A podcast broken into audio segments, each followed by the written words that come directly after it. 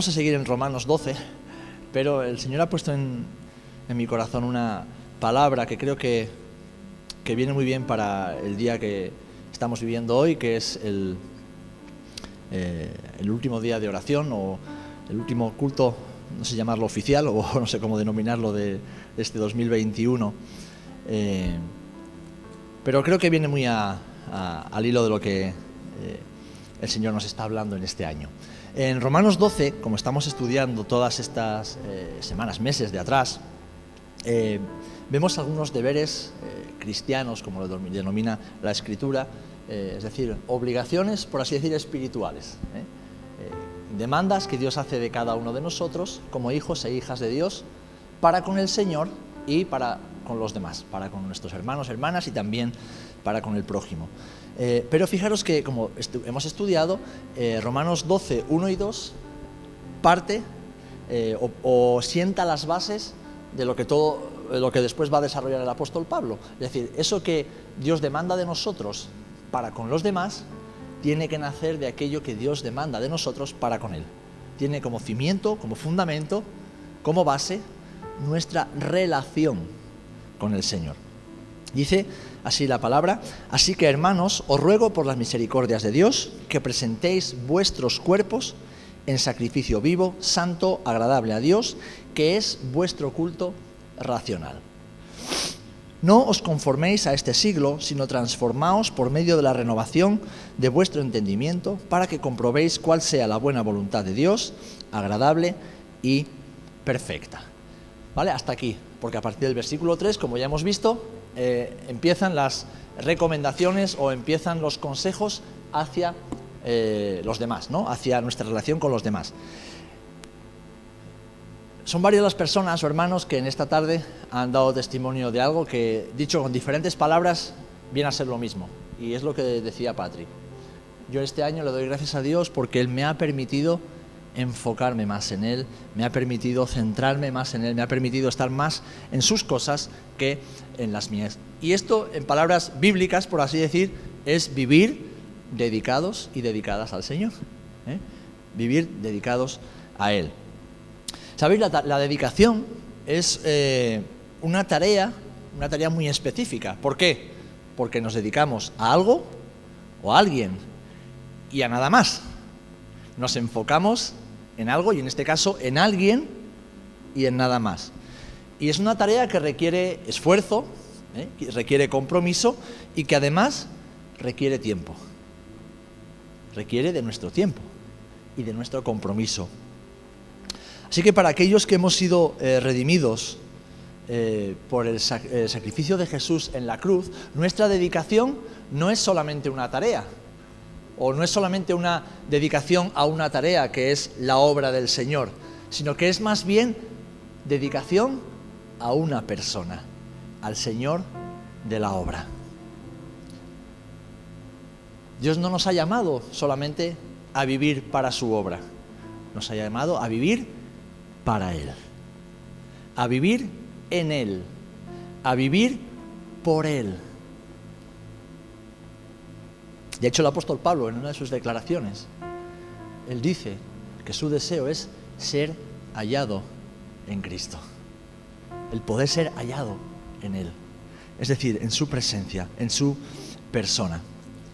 La dedicación total forma parte de nuestra nueva identidad como creyentes y como seguidores de Jesús. Cuando los hombres y mujeres que conocieron a Cristo tuvieron ese encuentro radical y transformador con el Señor, sus vidas cambiaron, sus objetivos cambiaron, su motivación cambió y, por lo tanto, su dedicación cambió. Empezaron a vivir dedicados al Señor. ¿Qué hizo el apóstol Pablo o Saulo de Tarso cuando iba de camino a Damasco? Se encontró con Jesús cara a cara. Y en cuanto reconoció que era Jesús el que estaba en el camino, el que lo había tirado a tierra, ¿qué fue lo que dijo eh, Saulo? Señor, ¿qué quieres que yo haga? Su respuesta fue inmediata. Hoy estábamos eh, compartiendo mesa con eh, los pastores del puerto y, con los hermanos eh, Antonio, Antonio Jimeno y, Lola de San Fernando y nos contaban un poco su testimonio. y un testimonio radical, un testimonio transformador, un testimonio de hoy vivo en el mundo y mañana estoy en Cristo y pasado mañana soy lleno del Espíritu Santo y al tercer día el Señor me está usando en su obra. Testimonio radical como lo era la de apóstol Pablo y de tantos y tantos hombres y mujeres. Transformador. Hombres y mujeres que antes vivían para sí y para el mundo, que ahora viven dedicados al Señor. Amén. Pues esto es lo que nos dice el apóstol Pablo aquí, cuando dice, presentad vuestros cuerpos en sacrificio vivo, santo, agradable a Dios, que dice que este es vuestro culto racional. Nuestro culto no es lo que hacemos aquí cada domingo. Nuestro culto es nuestra vida dedicada y entregada, consagrada diariamente al Señor. ¿Por qué? Porque es lo que somos. El apóstol Pablo escribe que nuestras vidas han sido compradas a qué? A precio de sangre. Dios tuvo que pagar un precio para que nuestras vidas fueran rescatadas del infierno y de la condenación eterna. El precio de nuestra vida fue la muerte y sacrificio de Jesús. Alguien tuvo que pagar el precio de nuestra condena, de nuestro pecado, de nuestra culpa. Y ahora, en esa nueva realidad, somos una nueva criatura, somos una nueva identidad no es lo que hacemos, no hacemos de cristianos, ¿verdad? Somos cristianos, no hacemos de discípulos, somos discípulos, no actuamos, no hacemos como hijos de Dios, no, no, somos hijas e hijos de Dios, amén. Somos hijas e hijas de Dios, hijos de Dios. Es nuestra identidad, es lo que somos y por lo tanto es a quien pertenecemos. Nuestras vidas ya no nos pertenecen. Si alguien pagó el precio del rescate de nuestra vida y nosotros un día voluntariamente creímos en ese, en ese pago, aceptamos esa obra y entregamos nuestras vidas voluntariamente al Señor de esa obra, ya no nos pertenecen. Por lo tanto, ya no es lo que hacemos, sino que es lo que somos. Al Señor le hemos entregado nuestra vida y por lo tanto, por medio del Espíritu Santo, que es el sello, son las arras que dan testimonio de nuestra pertenencia, ahora somos una morada santa. El Espíritu Santo de Dios mora en nuestro interior. Amén. Mora en nuestros corazones, mora en nosotros. Lo vemos en el eh, capítulo 6 de Primera de Corintios. Dice, versículo 16, porque vosotros sois templo del Dios viviente, sois casa de Dios, sois pertenencia de Dios. Dios ha dedicado vuestra vida para su culto y para su adoración. Y no es lo que hacemos, es lo que somos. Nuestra vida es un acto de adoración al Señor. Por lo tanto, nuestra vida tiene que tener un solo objetivo en nuestra mente, en nuestro corazón, y es el de vivir como lo que somos, instrumentos de gloria y de honra para el Señor. Amén. Amén. Porque hemos sido creados para eso. Hemos sido creados, hemos sido rescatados y hemos sido llenos del Espíritu Santo para dar la gloria al Señor en todo tiempo y en toda circunstancia. Para eso hemos sido creados y para eso hemos sido dedicados. Fijaros que cuando un niño nace en la familia de la fe, ¿qué hicimos el otro día orando por la pequeña Abigail? Oramos por ella, la hemos bendecido en el nombre de Jesús, pero también, con el compromiso de los padres, la dedicamos al Señor. Es decir, Señor, esta niña, que sea para ti. Queremos que sea tuya. Un día tendrá que decidir ella, pero desde ya mismo nosotros vamos a hacer todo lo posible para que esta niña pueda conocerte para que esta nueva vida un día nazca de nuevo y sea una hija tuya. Y lo hacemos de forma intencional, Dios lo ha hecho con nosotros también. Y Él, ahora, en la libertad que nos ha dado, quiere que cada día vivamos como lo que somos, instrumentos de adoración dedicados al Señor, ¿eh? dedicados completamente al Señor. Ahora, ¿qué significa estar dedicado o ser dedicado? Si tú una, una persona la ves que, se esfuerza mucho en algo, la ves que pone interés, que pone empeño y, que, se esmera en hacer, dice, wow, esa persona, ¿cómo se dedica? Y bien se dedica a lo que hace. ¿eh? Si por ejemplo vas los miércoles al mercadillo, ves al Benji que lo tiene todo siempre bien colocado, todo bien en fila, todo en el mismo orden. yo, si, si, vas cinco miércoles seguidos, te aprendes de memoria dónde va cada cosa, porque siempre coloca cada cosa en el mismo sitio, en el mismo orden, ¿a que sí? Y lo quita después y lo recoge en el mismo orden, ¿sí? Y monta el, puesto. A veces me hace gracia porque veo a algunos compañeros suyos que montan, están en cuatro montando el puesto y aquello se desarma por todos lados. No son capaces de ponerse de acuerdo para poner los hierros, para poner el toldo. Un desastre porque cada uno lo hace un poco a su manera. En cambio él está solo y él solo lo monta y lo desmonta. Y yo me he fijado que tiene además un lugar específico para cada hierro dentro de la furgoneta y se coloca. Es su trabajo y lo hace con excelencia y lo quiere hacer bien. Se dedica para hacerlo bien. ¿Por qué? Porque también eso es parte de su adoración a Dios. Montando y desmontando el puesto es parte de su adoración a Dios. Y no se puede hacer de cualquier manera. Aparte que lo hace de cualquier manera, pues te, lo puede llevar el viento. Pero es parte. Ves a alguien wow, ¿cómo se dedica a ello? Pues en nuestra vida va a ser exactamente igual. Todo lo que somos debe reflejar todo lo que hacemos. Y si somos dedicados al Señor, quiere decir que vivimos apartados para algo específico. Y en este caso, para alguien específico. Que vivimos consagrados y, por lo tanto, santificados. En el templo, el, tabernáculo o en el templo de Jerusalén, los instrumentos, los utensilios que se utilizaban para el culto, se consagraban. No eran utensilios cualquiera, eran utensilios que Dios había dicho cómo tenían que ser y para qué se tenían que utilizar. Pero antes de utilizarse, el sumo sacerdote, los sacerdotes, los consagraban. Es decir, con la sangre de un cordero que había sido sacrificado, la esparcían con un hisopo, la esparcían sobre los objetos. Y esa sangre santificaba, consagraba. Otros objetos eran ungidos con aceite, un aceite que había sido elaborado tal y como Dios dijo que había de elaborarse. Y ese aceite consagraba. ¿Saben cuál es el aceite que cubre nuestras vidas? El Espíritu Santo de Dios, la unción del Santo. el aceite de Dios ha sido derramado sobre tu vida para ungirte para algo específico y en concreto para alguien específico, para Jesús. ¿Y sabes cuál es la sangre que ha santificado tu vida? La sangre de Jesús, la que te ha limpiado de todo pecado, la que ha lavado tus vestiduras y la que permite que ahora el Padre te vea como alguien que ha sido dedicado, dedicada para Él. Amén. Así que no es tanto lo que nosotros hacemos, sino lo que somos, lo que el Señor ha hecho en nosotros y que por lo tanto nosotros debemos vivir en base a esa realidad y nuevo nacimiento.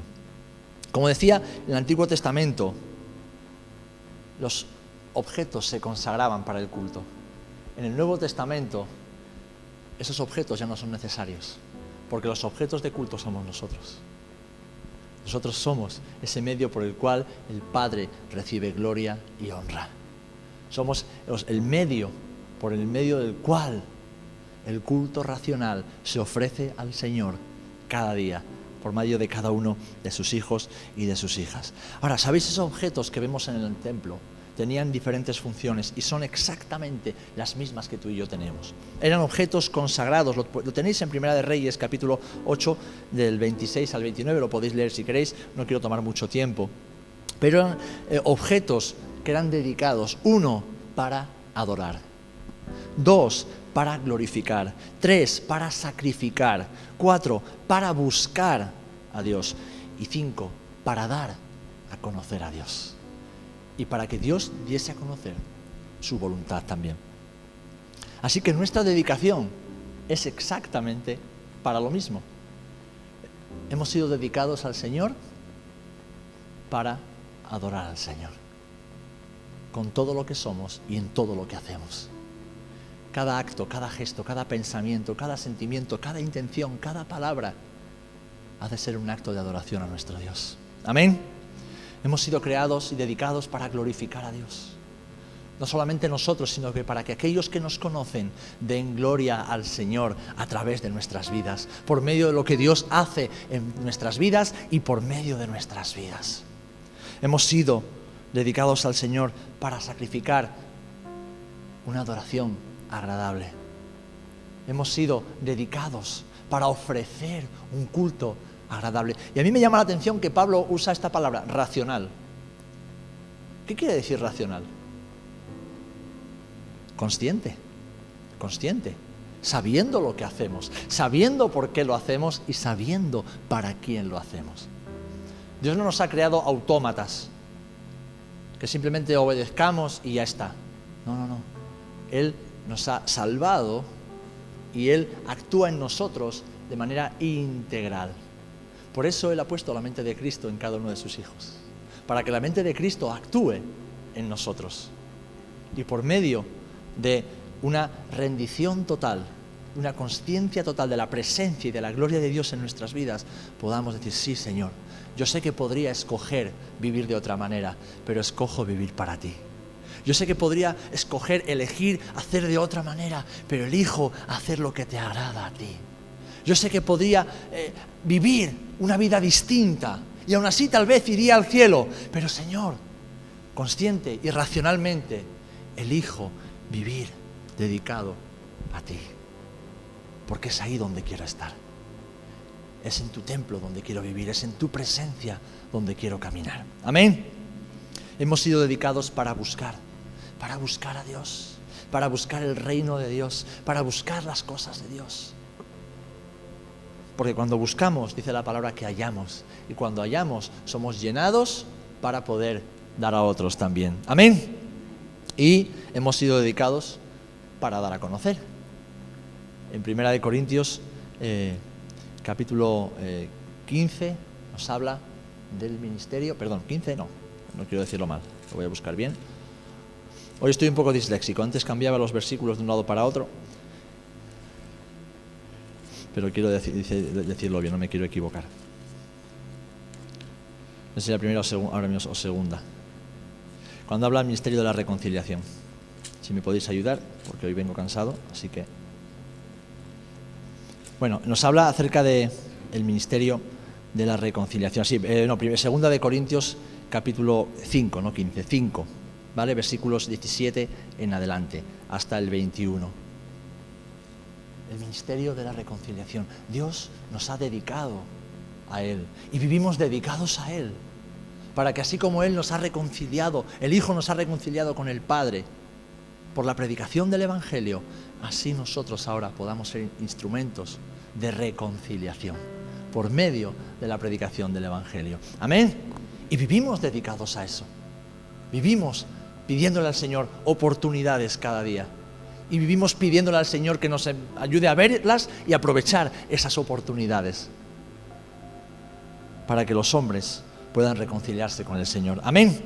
Así que estar dedicados es haber sido apartados para el Señor y para la tarea que el Señor nos ha dado, consagrados con el aceite de la unción y santificados con la sangre del Cordero que limpia todo pecado. Ahora bien, alguno puede decir, bueno, Serafín, pero es que eso no es fácil. ¿No? Es que no es fácil, en los tiempos que corren, y déjame decirte si en algún tiempo de la historia humana fue fácil vivir consagrado al Señor. Hoy reflexionaba en algo muy curioso. ¿Habría algún entorno más favorable para vivir en comunión y en obediencia al Señor que el huerto del Edén? ¿Habría un, ¿Habrá un entorno más favorable que ese? Y sin embargo, el hombre pecó y el hombre desobedeció. Entonces, no es cuestión de que sea fácil o de que sea difícil. A veces nos cuesta. A mí el primero, yo reconozco, me cuesta. Porque luchamos en primer lugar contra nosotros mismos, que somos nuestro peor enemigo. La carne, ¿verdad? Y el pecado, como decía Pablo, que mora en nosotros.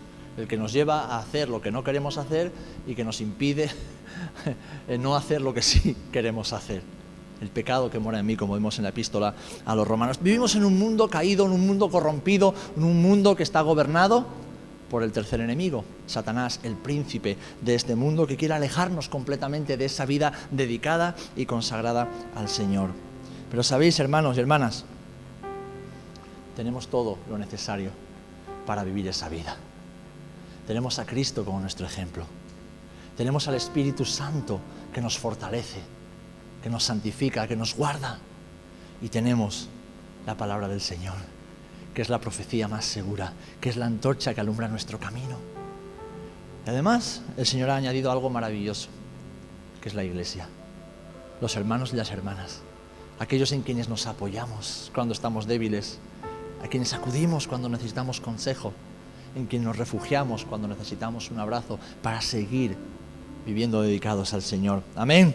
Así que el Señor nos ha dado a su Espíritu Santo, nos ha dado su palabra, nos ha dado el ejemplo perfecto de Jesús, nos ha dado la iglesia para que vivamos como lo que somos, hombres y mujeres dedicados al Señor. Y ahora quiero terminar con la oración de Salomón como un ejemplo. Y lo vemos en Primera de Reyes, capítulo 8, versículo 57 al 61. Y esto sí lo voy a leer para concluir. Primera de Reyes, capítulo 8, versículo 57 al 61.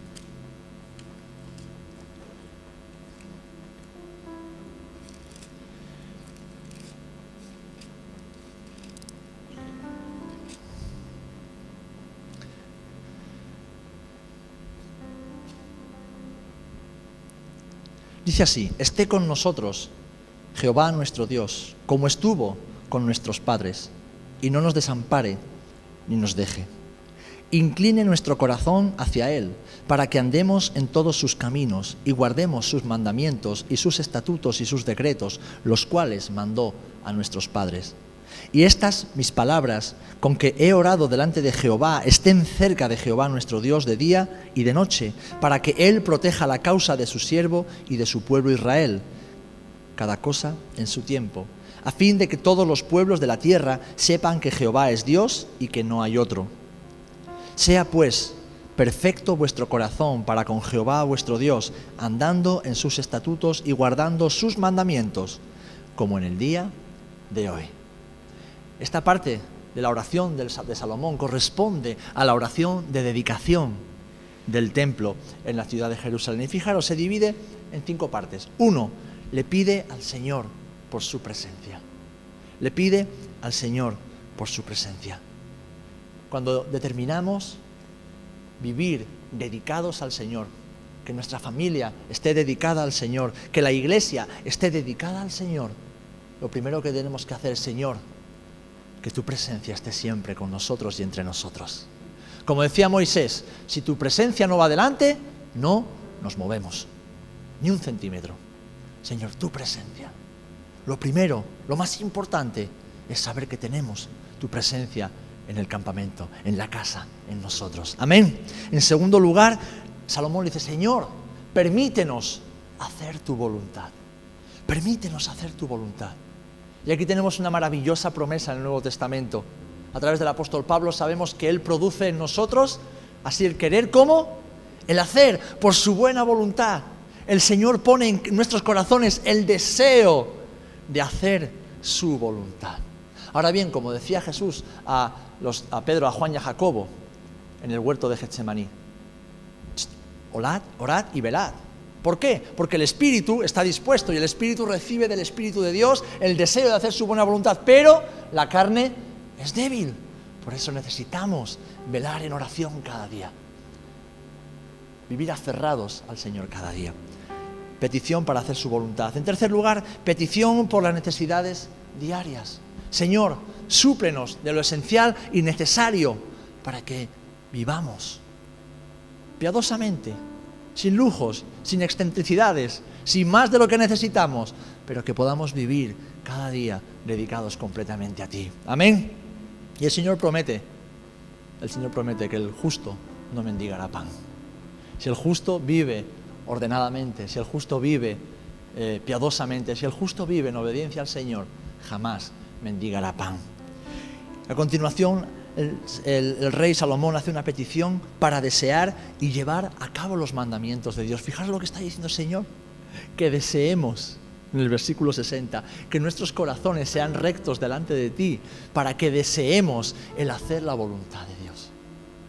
Vivir dedicados al Señor, no conformándonos a este mundo, a este siglo, a la forma de pensar de este siglo, es desear hacer lo que Dios quiere que hagamos. Y nuestra carne no quiere hacerlo, así que es nuestro espíritu el que tiene que tomar el lugar.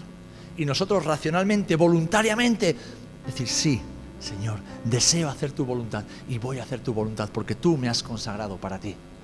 Porque yo vivo dedicado para ti. Y por último, dice en el versículo 60 también, una petición de ayuda para extender su reino, para extender su reino. Es decir, Señor, queremos seguir siendo parte de la gran comisión. Queremos seguir siendo parte del plan de salvación, reconciliación que tienes para la humanidad. Ayúdanos, Señor.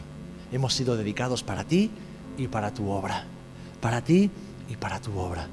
Cuando Pablo se encontró con Jesús, su vida cambió para siempre. Él tenía un objetivo muy claro y el Señor le cambió el objetivo. Y a partir de ese día, Pablo vivió cada día dedicado a Jesús.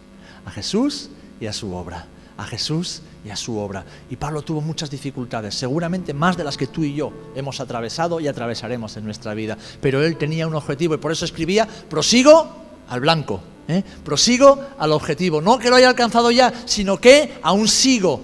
¿eh? Persevero hacia la meta, persevero hacia el objetivo. ¿Por qué? Porque tengo el objetivo claro, porque sé que Dios me ha escogido como Dios te ha escogido a ti y me ha escogido a mí y nos ha dedicado Él. Así que hermanos y hermanas, creo que podemos concluir este año, ¿eh? aunque quedan unos pocos días todavía, recordando que no hay nada más hermoso ni nada más satisfactorio que hacer la voluntad del Señor. Amén. Saber que Él nos sacó de un lugar de muerte y oscuridad, nos trajo a su casa, limpió nuestros vestidos y no nos puso en un rincón de la casa. No, no, no, no. Nos puso en un lugar especial y nos dedicó para Él. Nos dedicó para su santidad. Nos dedicó para su gloria. Nos dedicó para su adoración. Y nos dedicó también para que otros puedan conocer al Dios de la vida. Amén. Así que, después de haberos machacado todo el año con Romanos 12, termino con Romanos 12, 1 y 2. Hermanos, hermanas, el Señor nos ha dedicado a Él. Nosotros debemos escoger vivir dedicados a Él, dedicados para Él, para Jesús, para Jesús.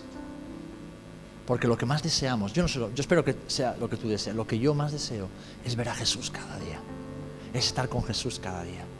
Es conocer más a Jesús cada día. Es entenderlo un poquito más. Me cuesta, ¿eh? porque soy un poco bruto. Pero entender más a Jesús cada día. Y hacer más lo que Jesús quiere que yo haga cada día. Porque sé que cada día puede ser el último. Y entonces ya veremos cómo, cómo Él nos ve. ¿eh? Y seremos como Él es. Amén. Pues que el Señor nos siga ayudando a vivir dedicados y dedicadas para Él. Amén. Que el Señor nos siga ayudando a vivir consagrados y consagradas para Él. Su aceite está en nosotros, su sangre nos limpia, su Espíritu Santo nos empodera, ¿eh? nos da poder, nos da autoridad para vivir como Él quiere que vivamos y que eso sea agradable y perfecto a nuestros corazones. Amén. Gloria al Señor.